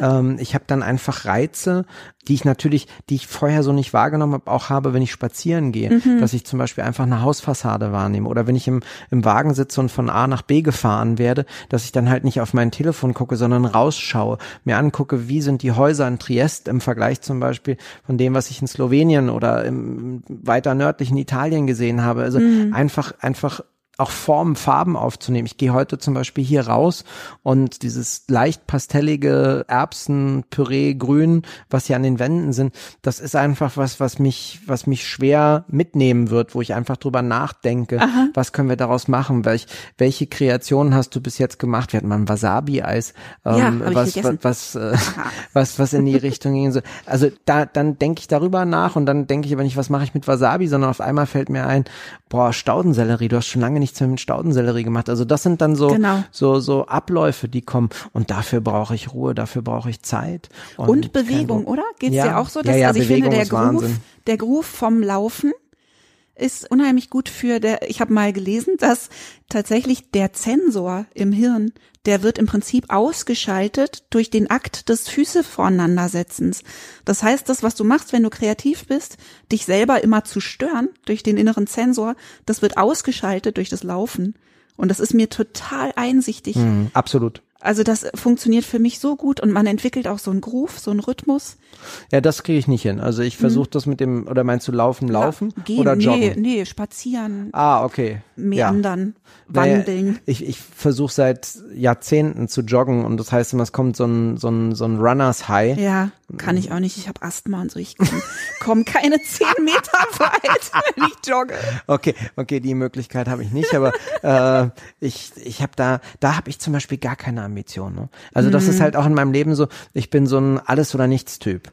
Na, Wenn mich, wenn mich was völlig ankotzt oder ich keinen Bock drauf habe, wie zum Beispiel Autofahren, habe ich nie einen Führerschein gemacht. Ja. Ich, habe ich überhaupt Kann ich auch keine nicht, ich Lust kann auch nicht drauf. Auto fahren. Will ich nicht. Und wenn mich jemand irgendwo hinhaben will, fährt er mich hin oder ich finde jemanden, der mich hinfährt. Ja. Aber da, da, das will ich nicht. Oder wenn ich Mathematikaufgaben oder so allein schon sehe, kriege ich's kotzen. Und dann, da, das geht nicht, da habe ich keinen Bock drauf. Und so gibt's einige Sachen, zum Beispiel mich am Tanzkurs versucht Ja. und ich brauche ewig, bis ich irgendwelche so Abläufe, so Schrittfolgen und so. Und dann verkrampfe ich, weil ich mich Okay. dafür hasse, dass Weil ich nicht so gut, gut genug bin. Ja, Ja. natürlich. Was ist Ja. das für eine Scheiße, dass ich das nicht, so- Ja, nicht so performe. Ist-. Genau. Also ich, für Let's Dance würde ich nie in Frage kommen. ähm, das, das geht halt einfach nicht. Und das muss ich dann auch mit mir arrangieren. Ausdruckstanz, ja. Ja, Ja. freies Tanzen, Frei, wie du genau, möchtest. freies Tanzen, ja. Ja. Ähm, irgendwie in, in ein Schema reingepresst werden geht gar nicht. Oder, also da, da, das, da sind so viele Sachen. Ich bin zum Beispiel total fasziniert, Ja. dass du Texte auswendig kannst. Ja, aber hauptsächlich meine eigenen, ne? Ja, na natürlich. Also die Aber- man ja auch schon beim Schreiben auswendig Ja. lernt. Die prägen sich, also du würdest ja jetzt auch nicht über dein Rezept, was du entwickelt hast, lange nachdenken müssen. Denke ich mal, oder? Also ich glaube, dass der Akt des Ausdenkens das schon ganz, ganz tief im Hirn.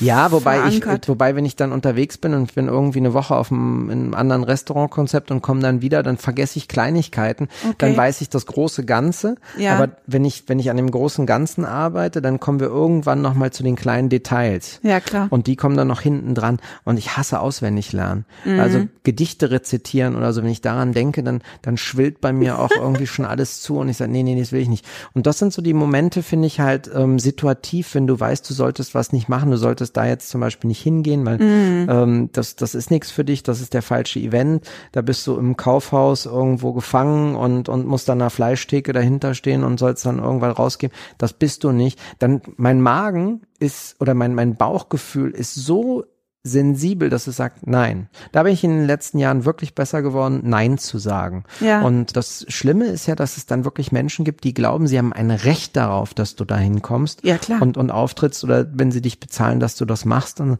und wenn ich, das ist bei mir zum Beispiel auch so ein Ding, wenn ich dann in Gesprächen oder E-Mails schon merke, die wollen anfangen gleich zu verhandeln und, und eiern rum, breche ich sofort ab und sage Nein, danke. Machst du das selbst? Alles. Ja, dein Ja. ganzes Management sozusagen. Du hast Nein, nein, ich habe ich hab ein Management-Pool-Position, die machen meine ganzen Fernsehsachen, weil das ist für mich so ein Medium, was, was sehr vielschichtig ist, wo viele Leute mitreden. Genau, da braucht man eine Expertise. Ja, und da wird ne? auch so viel gequatscht und ich hasse ja jedes Wort zu viel und hab da gar keinen Spaß dran. Also ich weniger als Spaß. Ich, ich wirklich ich mag das Mhm. einfach nicht. Und alle meine meine Restaurants und so meine meine Auftritte, die ich habe, dass ich für wen auch immer irgendwelche Big Brands koche oder bei jemandem privat zu Hause, das mache ich alles direkt und selber. Naja, und jeder, ich finde, jeder Posten, den man vergibt, also jede Person, die man auf irgendeinen Job ansetzt, die will ihren Job gut machen und das erzeugt eine Dynamik. Also wenn du zum Beispiel jemanden einstellst für zwei Monate, der deine Presse macht, so, ne, dann wird der, weil es sein Job ist, für dich Presse apportieren. Wenn du aber gar nicht den Ansatz hast, möglichst viel Presse zu machen, ist es gar nicht so eine gute Idee, jemanden dafür einzustellen. Ne? Also weil das entwickeln sich Dynamiken. Also wenn du ein Management hast, dann arbeiten die für dich und schaffen dir Arbeit an. Und du musst ja, ne, vielleicht ist es ja aber gar nicht dein Hauptanliegen, irgendwie zu arbeiten, sondern du möchtest ja ganz spezifische Sachen machen. Das Schöne ist, ich bin immer extrem schnell. Also ich bin, was Entscheidungen treffen angeht, Super. äh, ich brauche eine Sekunde.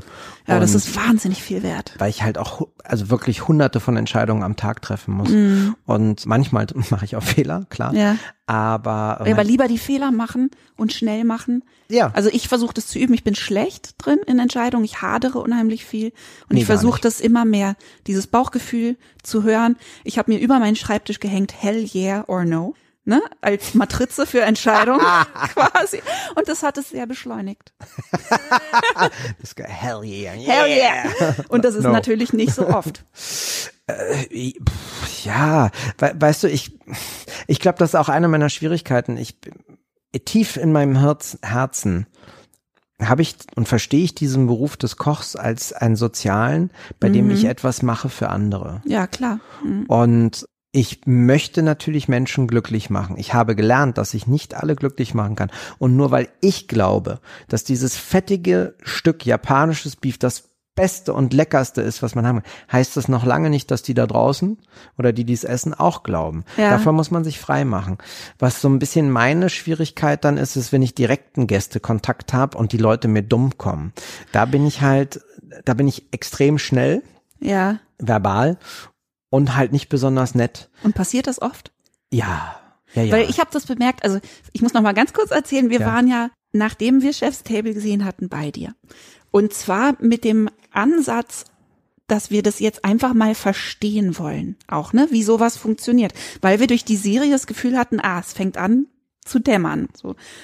Und so war das dann auch. Wir saßen da, wir haben den ersten Bissen genommen. Und das ist jetzt eine kleine Werbeveranstaltung, aber ich muss das jetzt mal sagen. Ich habe den ersten Bissen genommen. Ich bin kein Foodie, weit davon entfernt, sondern halt Künstlerin.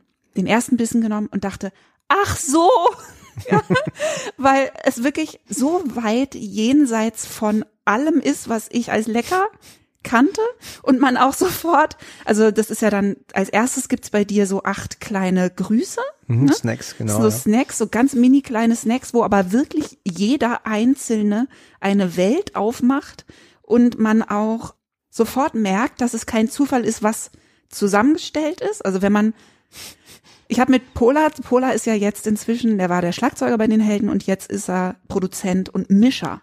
Und der hat sofort angefangen beim Essen immer so Mix-Analogien aufzumachen von Musik. Also er hat der hat dann sofort gesagt, guck mal, das ist wie bei einem guten Mix. Das hat eine Kopfnote, das hat einen Bass im Prinzip. Ne? Also da gibt's eine Schwere irgendwo, da gibt's was Leichtes, da gibt's Zwischentöne. Und der war sofort total Cool. fasziniert. Das ist ja, nicht, das ist ja, das ist ja geil. Ja, und genau so war das aber für mich auch. Und ich glaube, wir waren wahrscheinlich dein ideales Publikum, ne, deine ideale Kundschaft, weil das war für uns wie eine Meditation. Wir haben Stunden gebraucht. Der Babysitter ist nervös geworden. Und wir haben wirklich jeden Bissen, sind wir total durchgedreht. Immer so, Wahnsinn, das, dies. Und also worauf ich hinaus wollte, ist, wir haben dann aber auch gesehen, dass es natürlich Leute gibt in deinem Restaurant, die da hingehen und die offensichtlich sehr viel mehr Geld haben als wir, die das oft machen. Oder vielleicht sogar wöchentlich oder so, ne? Und die dann natürlich, was ich gut verstehen kann, wenn man, man kann sich an alles gewöhnen. Man kann sich an die geilsten Sachen leider gewöhnen. Die dann zum Beispiel anfangen, umzustellen. Ich hätte lieber das statt dem. Und auch das kann ich gut verstehen. Ich habe auch Allergien und darf dann die Erdnuss nicht und so. Aber ich habe sofort nach dem ersten Bissen gedacht, lass mal Tim machen. So, ne? Also ich hätte sofort gedacht, das hat alles seinen Sinn, ich würde da nie reinfuschen. Das ist ein einziges, ein Bogen, da nimmst du doch nicht ein Ding raus, weil natürlich schmeckt die Ente anders nach dem, was davor Mhm.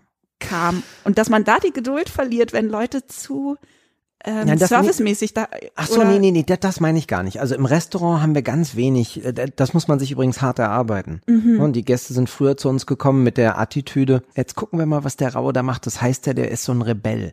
Das war Ah, ja. so Ende der 90er, Anfang der 2000er dann. Und irgendwann war ich so hoch bewertet, so wie heute zum Beispiel, dass die Leute kommen und einfach schon erstmal freuen sich, dass sie, dass sie einen Tisch kriegen. Ja. Und dann haben sie das blinde Vertrauen, sich hinzusetzen und sagen, der macht Genau. sowieso, lass mal machen. Das ist ein Theaterstück und du würdest ja auch nicht sagen, ich hätte gerne. Das ist schwierig. Du stehst auf und sagst, hey, guck mal, die zwei rechts in der Ecke, ich war jetzt in Bayreuth.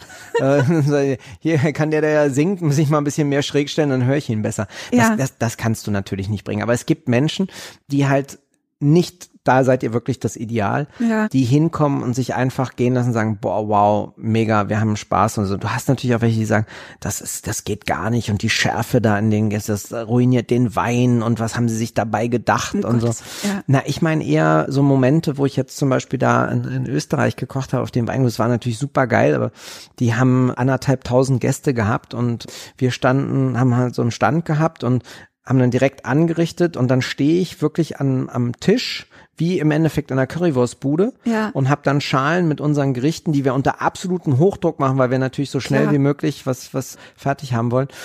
Und dann gibt's halt welche, die wissen und sagen, boah, super, Tim Raue heute hier und großartig, dass sie uns was zu essen mitgebracht haben, dass wir es essen können. Und dann hast du halt welche, die gucken dann so schon, verziehen so leicht angewidert das Gesicht. Was ist das? Roher Fisch? Bäh.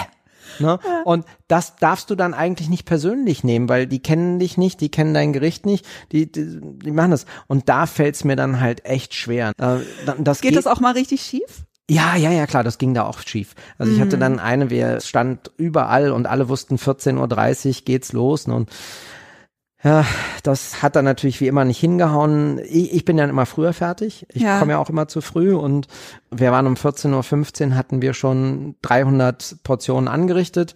Was ganz clever war, weil eine Stunde später waren alle 800 weg. Und dann kam halt eine Frau, eine jüngere, und kam an und die hatte auch keine Ahnung, was ich auch nicht vorwerfen kann, wer ich bin, was ich so koche und so. Und wir hatten halt ein Schild ausgedruckt, wo unser Gang drauf stand. Und Ja. ehrlicherweise hat das wenig ausgesagt.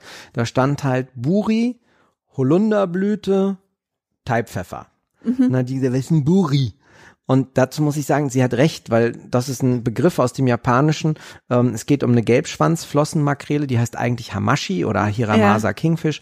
Und wenn diese Fische über sechs Kilo sind, was wieder so ein so, oh, ich habe große dicke Fische, ist besonders Ja. geil, dann heißen die Dinger Buri. Dann haben wir eine Holunderblütenvinaigrette dazu, da drin schwimmen grüne äh, Gurken, grüne Melonen, grüner Apfel, Zitronengras, dann gibt's noch eine Creme von weißen Zwiebel und Knoblauch dazu, grüne Thai-Pfefferkörner und Cordifol ein äh, französischer Salat. Und das ist wirklich ein hinreißendes Spiel. Das duftet schon wie so eine Frühlingswiese. Und sie hatte halt überhaupt gar keinen Blassen und hat dann auch schon so vom, vom, vom Ton, und da bin ich sehr sensibel, kam sie mir schon so, äh, denn das hier, ne? Was haben sie denn gemacht? Und nimmt sich so eine Schüssel und ich sage, das ist noch nicht ganz fertig, ab 14.30 Uhr. Ja, das glauben Sie doch nicht, dass ich bis 14.30 Uhr warte, um das zu essen. Ja, was ist das denn jetzt? Dann hab ich gesagt, Sie sehen doch so jung und clever aus, googeln Sie es doch einfach mal. Ja. Na, und da ist der alles aus dem Gesicht gefallen. Also es war noch nicht mal bösartig, ja. aber aber das kann ich mir schon vorstellen, dass man in so Kontexten, wo die Leute auch wahnsinnig viel Geld für was ausgeben, dass man vielleicht öfter mal auf so Anspruchshaltungen nee, natürlich die, dann auch die haben das, trifft, die haben das für Umme gehabt. Also das war die Eröffnung von einem geilen, geilen Weingut. Äh, nee, damit habe ich nie ein Problem. Mhm. Also das, oder was heißt nie, das ist jetzt überzogen, aber grundsätzlich ist es so, ich habe ja einen unfassbaren Anspruch an mich selber. Und wenn Mhm. mich jemand bucht und sagt, hier, ich möchte, Sie fliegen jetzt nach London und wir sind zwölf Leute und wir sitzen da im Zimmer und trinken Weine, das sind die Weine und irgendwie die versaufen dann eine gute Limousine, Ja. ähm, dann habe ich einen riesen Anspruch, dass das alles tipptopp ist für die beste Ware. Wir haben eh immer nur die beste Ware, also da gibt's eh keinen Unterschied.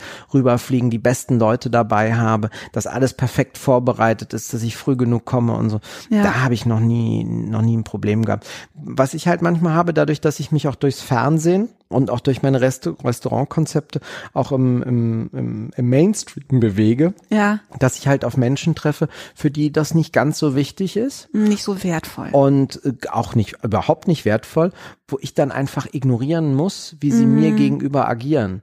Und was da super hilft, ist sowieso immer nur lächeln, Ja. weil wenn man wenn man dann einen dummen Spruch raus raushaut, dann wird das eher provozierend. Und der Deutsche ist ja der Weltmeister des Empörens Ja. und den kriegt man dann auch nicht mehr so schnell los. Ja. Ich, ich muss bei einem Gesichtsausdruck von dir einhaken.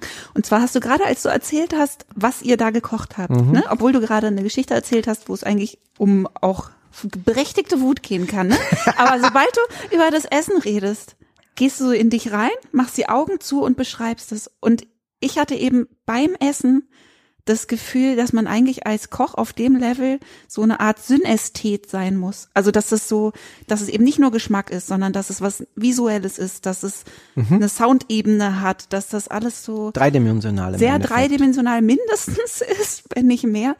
Und ich habe mich halt gefragt, da- das Visuelle davon, ne, dass das auch alles so wahnsinnig hübsch ist. Also es ist ja auch wahnsinnig schön, aber darin ja auch sehr speziell. Also teilweise hat es einen Humor, den man nicht erwartet. Ne? Man macht irgendeine Schale auf und muss erstmal grinsen, weil es total schön ist, aber irgendwie auch ein, eine Spur albern oder so. Also es hat so, oder es gibt Sachen, die schmecken unheimlich vordergründig lecker, also quasi viel leckerer, als man erwartet, wenn man auf dem Level Mhm. sich mit sowas auseinandersetzt. Und dann geht wie so ein Fächer auf, von was es noch alles ist. Ne? Also der erste Eindruck ist so, bam, lecker. Und dann entfaltet sich so, was es noch ist. Und dann habe ich jetzt dich im Fernsehen gesehen, bei einer dieser Kochsendungen. Und du hast was beschrieben und das hat mich total gefreut. Da hast du dann irgendwas gesagt mit, da schmeckt man die Sonne, da schmeckt man den Sommer, da kommt eine Leichtigkeit rein. Und es kamen lauter so Begriffe, die eigentlich mit Geschmack nicht sofort was zu tun haben müssen. Das hat mich total bestätigt. Ein Gefühl. Das ist so ein gesamt sinnliches Ding. Ja, wobei ist- du, wobei du das unfassbar feinsinnig und und auch gegliedert beschreibst. Also das sind natürlich, ich habe ich habe ganz viele Emotionen. Ich sehe auch ganz viel. Ich spüre auch ganz viel. Wenn ich so einen Teller esse, dann denke ich halt nicht so, da ist jetzt der Hamashi mit dem Holunderblüte und das Zeug, sondern ich, wenn ich mich damit auseinandersetze, frage ich mich halt, was soll das sein? Was soll das für mich sein? Und der Gang ist zum Beispiel ein Weg durch barfuß durch eine Frühlingswiese mit weißen Blüten, Ja. ähm, mit, mit wunderschönen, ganz zarten Blümchen, die ich sehe, alle weiß, gelblich. Und dann kommt so ein, so ein Gletscherbach, der eiskalt ist und, und erfrischend und so laserartig durchschneiden kann und du steckst du den Fußzehen mit rein. Das ist total verrückt. Das ist genau wie ich das, ja, Ja, da, da, das ja. ist der Hammer. Also weil es gibt natürlich, die meisten Restaurantkritiker beschreiben das, was sie essen. Dann gibt es die sehr guten, die nicht nur das Essen beschreiben, sondern auch ein Gefühl, eine Emotion mit reinbringen, wie sie es darstellen. Ich finde, es gibt eine überzogene Form der Kritik in der Kunst, Ja. wo in Bilder ganz viel reininterpretiert wird, was der Künstler zum Beispiel selber damit gar nicht sagen möchte. Ja. Ich bin eher so der ganz ja, einfache, pragmatische Typ, der visuelle, der, der plakative. Ich nehme was wahr, nehme ich, will ich. Mag ich, mag ich nicht. Genau, aber dafür ist es unheimlich fein. Also das finde ich interessant, weil bei dir, es wird ganz viel immer gesagt, dass du so gerne provozierst, ne? Und dich sozusagen, ich glaube vielleicht auch, weil es zu diesen Straßenjungs Ich glaube, äh, Narrativ ich, ich, passt. ich glaube und ich weiß, dass das auch sehr, sehr stark medial gemacht ist. Genau. Ähm, ich bin kein, kein Provokateur. Ich habe natürlich Aussagen getroffen, dass ich auch gesagt habe, in meiner Küche möchte ich, dass es eher eine Achterbahnfahrt ist, wo du auch Mhm. mal aromatisch aus der Kurve fliegen kannst, als dass es halt Langeweile ist. Das kommt dadurch, dass Genau. Mhm. ich in Frankreich war und da hast du keine Süße, keine Säure, keine Schärfe. Na, Ja, bei dir gibt's immer nicht. zwischendurch mal eine Sache, die einem so richtig vor die Nase haut. So, ne? naja, das gibt's schon. Also so, ne, dass man da ein, ein Bissen nimmt und das, denkt, der, das, das, das, das, ist, das, das mag dann der Straßenjunge sein, aber es gibt halt auch, es gibt halt tatsächlich auch den, den Künstler, den, der, der eigentlich auch gar nicht in die Öffentlichkeit möchte. Also wenn, ich habe mir das mit dem Fernsehen nie überlegt. Ich habe mir keine Gedanken darüber gemacht, was das für mich bedeutet. Und wie hast du es zugesagt? Also was war, hat, warst du neugierig? Nee, gar nicht. Ich Gar bin, nicht. Also Neugier ist zum Beispiel was, was ich überhaupt nicht habe. Das unterscheidet mich massiv von meiner Frau, Hm. die Von mir auch, ich bin auch fast 80 Prozent Neugierde wahrscheinlich. Ja? Das ist mir oft auch ein Verhängnis, ja. Ich habe, ich, ich mache mir um viele Dinge gar keinen Kopf. Das ist mir dann kommt mir manchmal zum.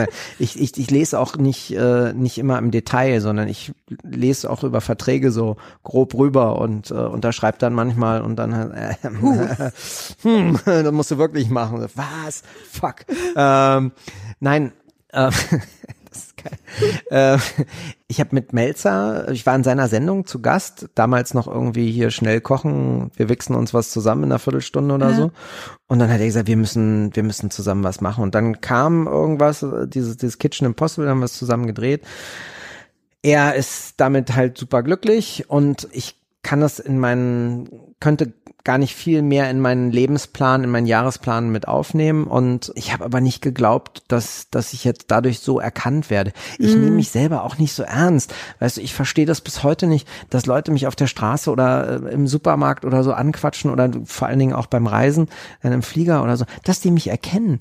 Ich würde ganz viele Menschen gar nicht erkennen, weil ich sehe zwar, also ich, Ja. ich, ich gucke noch, ich gehöre noch zu den anachronistischen, die noch Fernsehen gucken hin und wieder. Ich würde jetzt Kai Pflaume wahrscheinlich erkennen, weil, Ja. Weil, weil ich den irgendwie ein paar Mal gesehen habe. Ich finde den unfassbar sympathisch, dass jemand, denn jedes Mal, wenn ich den sehe, denke ich, du musst netter werden. Du musst Du musst werden wie Kai Pflaume. Nein, das nicht, aber der, aber der, der ist da für mich so ein strahlendes Vorbild als, als Mensch. Ich finde, der hat eine ganz tolle Ausstrahlung. Aber es gibt viele Sachen oder viele Menschen, wo ich, wo ich zum Beispiel im Flieger sitze auf die Malediven und es heißt, guck mal, wer da sitzt und guck mal, wer da sitzt. Und ich denke so, oh ja, könnte sein. Sieht jetzt aber auch, es ist eher telegen, ne? Ja, Und das interessiert mich auch nicht. Ich würde aber auch nie aufstehen und zu dem gehen und sagen so, hier, hallo. ja. Das ist ganz schwer, ne? Ich finde es auch schwer, mit Begeisterung umzugehen, weil man es so gut machen möchte. Also ich finde, wenn man merkt, dass jemand ein richtiger Fan ist und es dem viel bedeutet, also ich finde, es ist toll, so, ne? Wenn, wenn man, wenn man, wenn, nein, ich meine, wenn man, toll. nee, aber wenn man zum Beispiel merkt, dass da wirklich eine Tiefe drin ist und dass jemandem wirklich was bedeutet, ist natürlich ein total großes Ja, Geschenk. Wahnsinn. Aber das Anstrengende daran ist, dass man es so gut machen möchte. Also man kann sich reinversetzen, wie leicht man denjenigen jetzt verletzen könnte, wenn man doof ist. Ja, wenn man jetzt in ja. dem Moment, und da kommt so eine Spannung rein. Ich, ich, ich, vor allen Dingen mein Problem ist, dass ich dann die Euphorie meistens nicht so teilen kann. Also es gibt schon, natürlich gibt Sachen, die ich mache, auf die bin ich unglaublich stolz. Ja. Aber mit ganz vielen bin ich auch tendenziell immer schwer und zufrieden und versuche es nochmal zu verbessern, noch zu optimieren und so. Und Kannst du es dann nicht hören, wenn jemand sagt, das Nein, ist ich- einfach nur toll? ja, das ist mir sowieso super peinlich. Ah, ja. Also super, ich komme ganz, ganz, ganz schlecht mit mit Lob klar. Also ich, ich tu so, als würde ich mich freuen und sag ja und und äh, natürlich freue ich mich, aber ich schäme mich dafür. Ich weiß gar nicht, wie ich wie ich damit umgehen soll. Wohin mit dir? Ja, Hm. und, und wie ich das, also noch, noch viel schlimmer ist für mich Geschenke. Ah, ja. das, da, also das ist für mich das aller, aller Schlimmste, weil ich Angst habe, dass ich vielleicht, ah, du hast, du hast doch doch den, den Punkt gerade schon angegangen. Ich habe Angst, dass ich den anderen verletze, weil mir das Geschenk nicht so gefallen könnte. Ja. Und es ist so schwer, mir eine Freude zu machen im Endeffekt. Also eigentlich ist es leicht, weil ich, weil ich sehr gerne sehr, sehr guten Wein trinke. Ich vertrag zwar nichts und krieg immer nicht, aber ich mag Wein zum Beispiel, das wird sich bei mir nie abnutzen. Mir eine Flasche Wein zu schenken, da freue ich mich immer drüber. Ansonsten habe ich alles, was ich will. Also ich bin jemand, der sehr, doch schon sehr materiell ist, weil das für mich mit meinem, mit meinem Aufstieg, mit meinem Ja. sozialen Aufstieg zusammenhing. Ich kenne immer noch den Spruch, was la kostet die Welt, Geld spielt keine Rolex. Es war für mich eine der wichtigsten Momente, dass ich mir eine Rolex leisten konnte. Ich meine, da kommt ja auch diese Und- Bling, ganze Bling-Kultur her, ne? Das ist halt alles Ja, wohl- Kinder sind, die das nicht als Kinder nicht hatten und irgendwie Definitiv. hochgekämpft haben. Wobei Bling Bling gar nicht meins ist. Also Mhm. ich bin auch, auch wenn ich das von meiner Persönlichkeitsstruktur nicht bin, da bin ich, glaube ich, ganz, da bin Mhm. ich, da weiß ich, bin ich ein ganz klarer Anführer und einer, der immer vorweg geht. Vor allen Dingen in den Situationen, wo es schwierig wird, dann erst recht. Mhm. Aber ich bin nie jemand, der laut ist, also in seiner Kleidung oder so, sondern sich eher, ich habe auch überhaupt gar kein Problem, in der zweiten Reihe zu stehen. Ist Mhm. zum Beispiel auch das Verhältnis zwischen Melzer und mir funktioniert deswegen so gut, weil ich ihn den Fernsehstar sein lasse, der er auch ist. Ja. Und, und ich dann der kulinarische Sidekick bin. Ich habe so Regeln in der Küche aufgestellt, für mich und natürlich auch für die anderen, die immer besagen, Wenn die eine Hand es dreckig macht, macht die andere Hand es gleich sauber, Ja. damit die Küche immer aussieht wie ein Labor. Das lebe ich halt in allem und das kann aber echt unerträglich für deine Umwelt sein, Ja, weil ich klar. sofort alles wegräume. Ich ich mache immer alles, was ich sofort sofort. Ich kriege eine E-Mail, ich beantworte sie sofort. Ich sehe irgendwie ein Kissen, ich pack das, zieh das ab, pack sofort in die Waschmaschine, weil es dreckig ist. Aber wie hast Und du dir das selber beigebracht? Also du musst ja dann 17 brutale Disziplin, sein. brutale Disziplin. Aber war das ein bewusster Entschluss, Ja. dass du mit 17 gesagt hast, okay, Na, es war 18, es war so 18. das zweite Lehrjahr, wo Mhm. ich einfach gemerkt habe, ich muss besser werden, ich muss effizienter werden, ich muss besser als die anderen sein, ich muss mich beweisen. Mhm. Und das war eine Hilfe, weil ich war absolut nicht talentiert. Alle, die, die so in meinem Leben an mir vorbeigerauscht sind, sind fast alle, aber ganz viele waren viel talentierter, was das Kochen anging. Mhm. Aber ich habe mich extrem diszipliniert. Ich habe meine Basis sind so 80 Prozent preußische Struktur und Disziplin und da drauf 20 Prozent Kreativität. Mittlerweile gönne ich mir mehr Kreativität und habe auch dieses Strukturieren an die anderen abgegeben, die für und mit mir arbeiten. Aber ich bin jemand, der alles hat alles in meinem Leben hat seinen Platz. Das bedeutet für mich Sicherheit. Ja. Und auf diese Sicherheit kann ich mich dann meiner Emotionalität, meiner Kreativität hingeben. Und wenn ich zu Hause zum Beispiel aus dem Haus gehe und es ist nicht perfekt aufgeräumt und es ist nicht alles so, wie ich will, dann habe ich das den ganzen Tag im Kopf. ich meine, ein bisschen ist das, glaube ich, bei jedem so, ne? Also das einfach Chaos. Also ich bin so ähm, mein also mein, ähm, mein letztes Album hieß Ich bin das Chaos. ähm, wobei es auch nicht mehr so schlimm ist, aber ich bin sehr chaotisch und ich, ich kämpfe auch mit dem Chaos. Aber ich glaube, ein bisschen ist es tatsächlich bei jedem so, ne, dass einfach immer, also Chaos immer Aufmerksamkeit zieht von dir, ne? Also wenn irgendwas unordentlich ist, dein Geist immer dahin geht schnell und du musst dich damit befassen. So, du kannst natürlich fokussierter sein, wenn das nicht so ist. Aber auf der anderen Seite habe ich ja jetzt das Gefühl, dass Kreativität auch aus dem Chaos kommt oder so, ne? Also, dass man auch befreundet sein muss mit seinem inneren Chaos, aber vielleicht oder mit so einer Schöpferkraft, die ja was ich, ich muss loslassen. hat. Also ich muss, also für mich ist dieses, ähm, wenn ich von der Pedanterie loslasse, und das kann ich an Orten, an bestimmten Orten, aber nicht an allen, dann, dann entsteht in meinem Chaos, in meinem Hirn, nicht Chaos, sondern Freiheit. Aber vielleicht Mhm. Ja, ist das dann auch sehr das Gleiche. verwandt, ja. Es, ja, absolut. Einfach die Freiheit zu denken und nicht linear zu funktionieren. Genau. Aber ist es so, dass du diese, den kreativen Teil von deinem Beruf, läuft der immer so mit?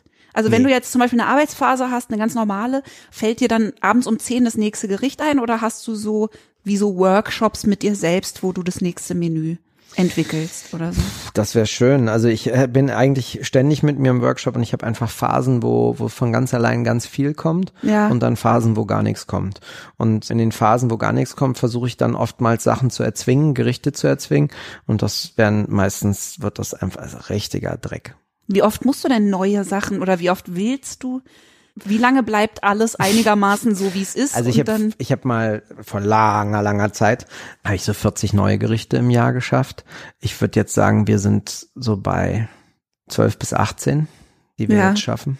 okay. Und dann gibt's halt Phasen, wo wir, wo es jetzt gerade zum Beispiel, wo es echt gut ging. Und dann weiß ich aber auch, dann wird's Phasen geben, wo nichts geht. Also meistens auch in, den, in, der, in der Höchstbelastung. Also die Kreativität wird durch die, wird die, ja, wird durch die Arbeit tatsächlich auch unterbrochen. Und ich bin, habe unfassbar viel Freude, wenn was Neues entsteht und wenn das gut wird. Das, da, da kann ich mich mittlerweile so drüber freuen. Ja, also klar. wirklich so und, und jubel dann auch. Die Schwierigkeit ist natürlich, dann ist es fertig und dann zeige ich es natürlich auch den Leuten. Zeige ich es Marie, dann André, unser Restaurantmanager und, und, und Sommelier, Raphael, unser, unser Sommelier und stellvertretender Restaurantmanager. Ich mache das alles mit Christian, meinem Küchendirektor zusammen, Philipp, mein Küchenchef, der vor allen Dingen dafür da ist, dass diese Ordnung und Disziplin im Laden ja. steht und den, dann holen wir immer aus der jeweiligen Abteilung den dazu, der die führt und sprechen dann nochmal durch, ob der vielleicht noch eine Idee hat und und wenn dann so negative Kommentare kommen oder Anmer an, nennen wir es nur mal Anmerkung, negativ ist ja schon werten, Ja. so, ja, findest du denn die Säure da nicht ein bisschen intensiv? Ne? Und dann denke ich, der Wichser, was ist das denn jetzt hier schon? Also mein Essen zu kritisieren und dann von, von Menschen, die, die mir wirklich, die mir wichtig sind, also die sind ja für mich elementar und wichtig, da, das tut weh. Dann, Ja. dann, da muss ich dann auch wirklich erstmal einen Schritt zurückgehen und nachdenken und mir dann überlegen, hm, was hat er damit gemeint oder sie. Manchmal ist es dann so, dass ich sagen muss, hm, du hast recht, ich hatte auch schon das Gefühl, dass es zu kompakt und aromatisch vom Spiel her eher eindimensional ist, aber das ist schwer. Und wenn ich, wenn, wenn ich ganz fest davon überzeugt bin und jemand anderes, dann kann ich auch richtig bockig werden und sag dann, nee, pa, nee, wir lassen das so.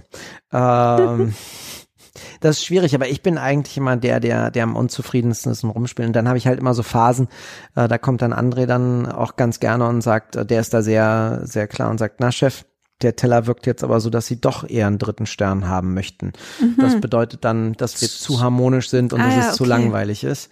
Und das will ich halt nicht. Also ich möchte, dass es einfach Spaß macht. Das ist schon sehr, sehr wichtig.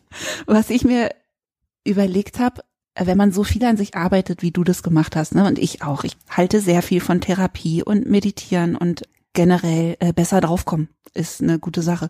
Aber die meisten Künstler, habe ich das Gefühl, haben auch immer ein bisschen Angst, was zu verlieren. Also, dass sie so ein bisschen Angst haben, irgendwo darunter, dass wenn es ihnen zu gut gehen würde, dass sie so ihren Edge verlieren.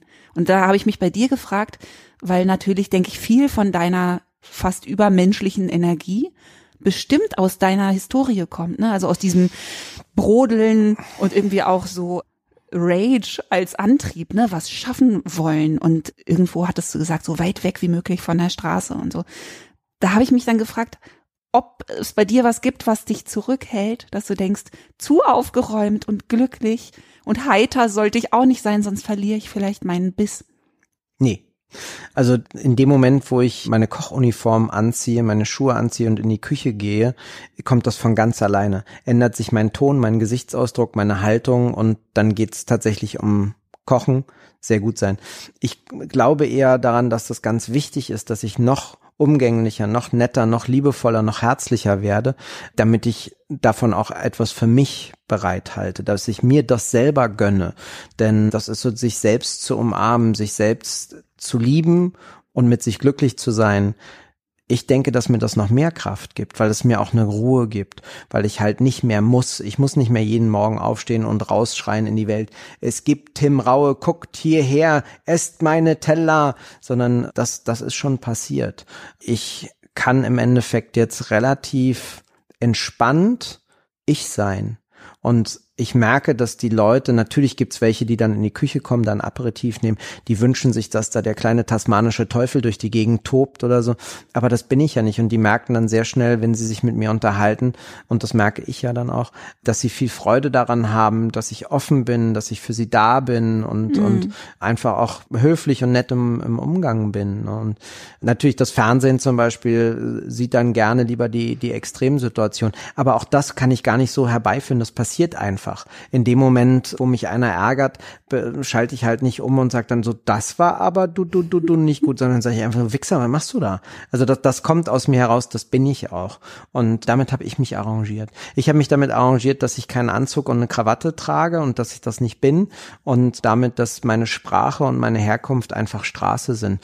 Und ich feiere das jetzt nicht ab oder halte mich dafür besonders hart und tough, aber ich weiß auch, dass ich halt nicht zu denen gehöre, die eine höhere Schulbildung genossen haben und die einen feinen Umgang pflegen. Und das heißt nicht, dass ich es nicht besser machen möchte, aber ich weiß einfach, wo ich herkomme und ich bin mit mir sehr, sehr glücklich heutzutage. Ich habe neulich gelesen, dass häufige Umzüge und getrennte Eltern übrigens maßgeblich zu Kreativität beitragen. Wahrscheinlich, weil das Gehirn tatsächlich bei den Kindern schon lernt, sozusagen unvereinbare Sachen zu versöhnen durch kreative Brücken, die man sich selber baut. Ne, also je größer die Kontraste, je größer das Hin und Her. Und ich zum Beispiel bin auch irgendwie in meinen Berliner Kindheitsjahren fünfmal umgezogen, bei einer getrennten lesbischen Mutter aufgewachsen, dann von Berlin nach Freiburg, totaler Kulturschock. Also für mich geht das total auf. Also absolut. Ich denke aber auch, das hatte ich auch, dass man aufpassen muss, dass man sich dann nicht irgendwelche Welten erschafft und in diesen Welten verhaftet bleibt oder dann halt, um Mama und Papa nicht unglücklich zu machen, anfängt zu lügen, was ich zum Beispiel auch, da hatte ich eine Phase, äh, ich glaube so, so wie alt war ich da? Da muss ich so 10, 11 gewesen sein, wo ich ganz viel gelogen habe Also wo ich meiner Mutter nicht erzählt habe, was mein Vater mit mir angestellt hat, damit sie sich keine Sorgen macht und mein, meinem Vater auch nicht erzählt habe, was meine Mutter so alles über ihn erzählt. Ich glaube, dass, dass die Realität wichtig ist und wo die Kreativität tatsächlich herkommt. Ich glaube, alle Menschen ne, möchten kreativ, also ich glaube, Kreativität ist, ist, also für mein Gefühl ist es ein menschliches Bedürfnis, was bei den Leuten mehr oder weniger ausgeprägt. Also ich glaube, glücklicher sind alle Leute, die in irgendeiner Form kreativ sind.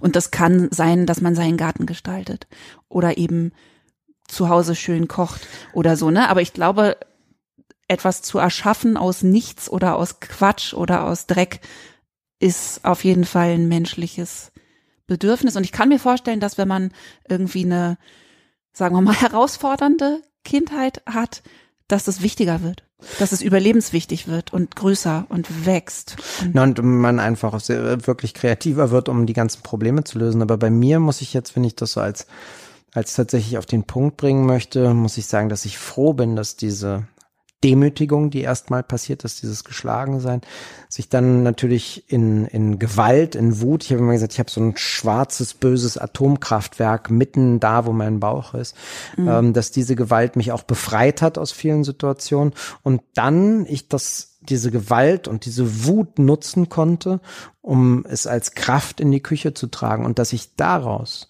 so wunderschöne, zarte, feingliedrige und filigrane Teller kreiert habe. Das muss ich sagen, ist für mich das größte Glück, was ich je geschaffen habe. Für mich und für andere. das ist doch ein wunderschönes Schlusswort. Vielen Dank, dass du da warst. Danke, dass ich hier sein durfte.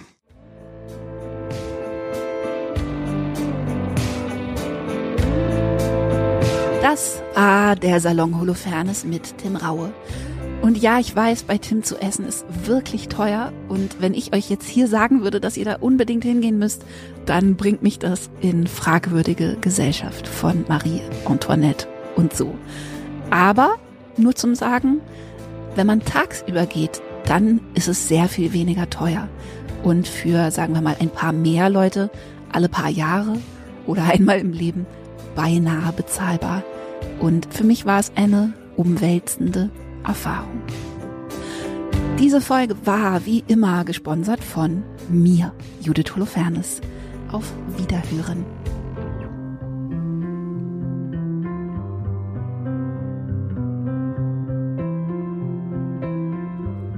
Und der im Radio sagt, ey, was machst du da? Der Krieg ist vorbei. Er sagt, komm, lass die